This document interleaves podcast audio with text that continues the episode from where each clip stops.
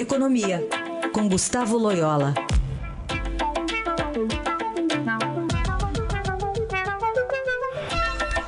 Loyola, muito bom dia. Bom dia. Vamos falar sobre a expectativa desta semana da reforma da Previdência, especialmente porque na quarta-feira a gente tem o ministro da Economia finalmente indo à CCJ lá na Câmara, né, num segundo convite para apresentar aos deputados da comissão a proposta da reforma. É, e é inclusive numa semana em que o próprio presidente da República não vai estar aqui. Mas isso você acha que enfraquece o texto, que tem a previsão de sair, pelo menos, da CCJ no dia 9?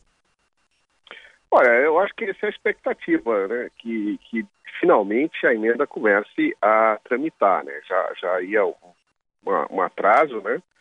Ah, e se espera que é, haja coisas, aconteçam coisas concretamente, né?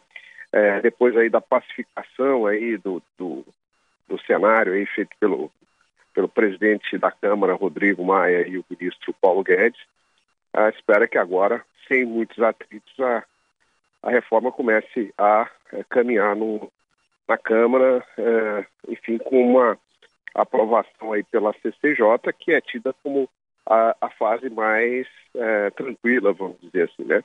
Se tiver problema já na fase inicial, isso é um mau sinal para é, para as fases posteriores muito mais complexas. Então, assim, eu acho que essa é a expectativa.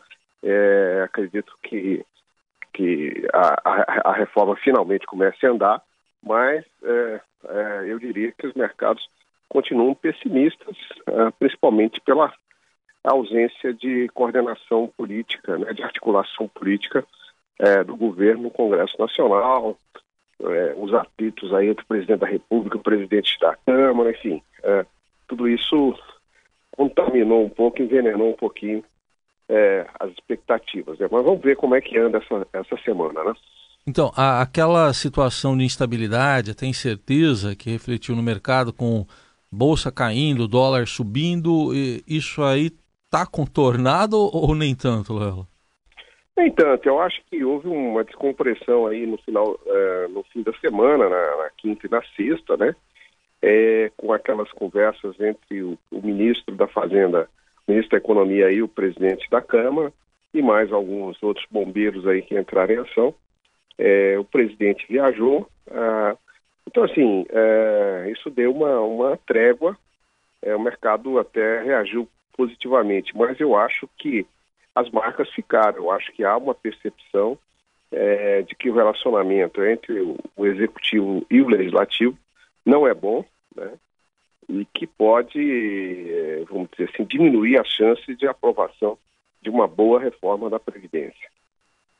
É, e fora isso, tem essa possibilidade, né? Na verdade, um, uma agenda já do próprio presidente da República ao voltar de Israel já se reunir com partidos né, para formar alianças e se articular melhor no governo. O senhor acha é, que, no final das contas, lições foram aprendidas da semana passada para cá?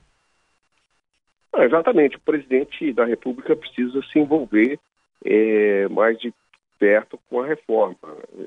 É, essas uh, matérias de tramitação complexa no, no Congresso, elas exigem né, a participação eh, pessoal do presidente da República na articulação, eh, por melhor que sejam seus ministros e eh, principalmente nessa, nessa situação atual, né, que, em que há essas rusgas aí, essas tensões entre o legislativo e o executivo.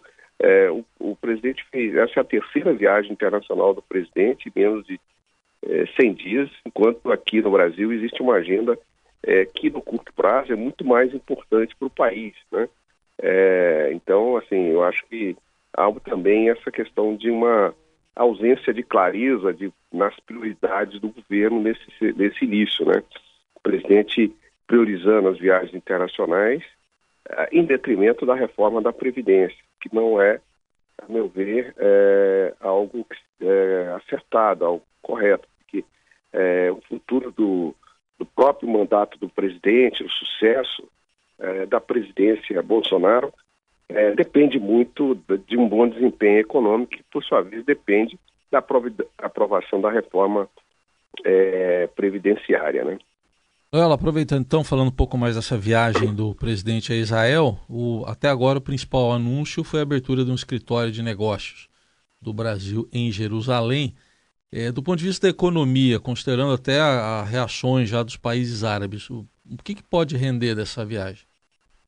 Olha, eu acho que o que poderia ser uma boa viagem aí, é, eu acho que o Brasil tem muito a ganhar nas relações com Israel, principalmente na questão tecnológica e tal, que poderia ser uma boa viagem por essa questão política aí, político-religiosa, vamos chamar assim, é, acaba trazendo é, efeitos negativos. Eu acho que é, é absolutamente equivocada essa, essa agenda aí de é, abrir é, a Embaixada Brasileira em Jerusalém. Felizmente, é, não fomos tão longe assim. E mesmo esse escritório comercial, né? Estamos no meio do caminho, é, não agradamos totalmente Israel e desagradamos os, os árabes e palestinos. Então, ficamos no meio do caminho sem nenhum resultado prático, a não ser aumentar a despesa do, uh, do, do já combalido Estado brasileiro com mais, tendo alguns funcionários em Jerusalém, né? É, então, assim, como se Jerusalém e Tel Aviv fossem cidades, assim, a milhares de quilômetros de distância, o que não é verdade. Então, realmente é um desperdício de dinheiro público, não tem relevância nenhuma esse escritório, a meu ver. É, o que tem relevância, sim, é se o Brasil estreitar as relações, é, principalmente no campo tecnológico. Eu acho que tem lá todo o esforço do ministro Marcos Pontes nessa direção. Isso é positivo. Agora, é, entrar nessa, nesse, nessa questão política aí e tal, eu acho que não é o, Brasil não tem nada a ganhar com isso. Só para concluir, Loyola, hoje é, o Banco Central, na verdade, divulga o relatório Focus, né, com estimativas do mercado para o PIB, inflação, juros e câmbio. Em fevereiro, os analistas reduziram a previsão do PIB para 2,5, de 2,5% para 2,48%. Qual que você acha que deve ser essa tendência do, do relatório? Ah, eu acho que eu acho que assim não tem não tem grandes é, mudanças. Eu acho que é, é, eu acho que a inflação está sob controle e, e, e, ela flutua as expectativas de inflação basicamente em função das expectativas do câmbio, né, para o câmbio. O, que neste momento depende basicamente da, do maior ou menor humor em relação às, às reformas, principalmente a reforma da Previdência. Né? Então, assim, eu não vejo grandes alterações nesse relatório.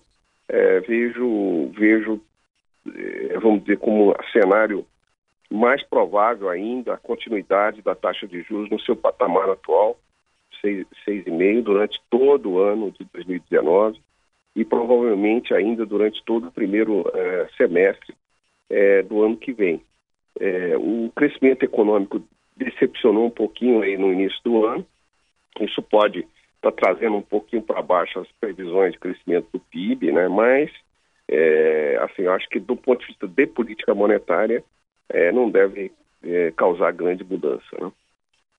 Muito bem, esse é Gustavo Loyola, sempre às segundas e quartas aqui no Jornal Dourado. Obrigada e boa semana. Obrigado.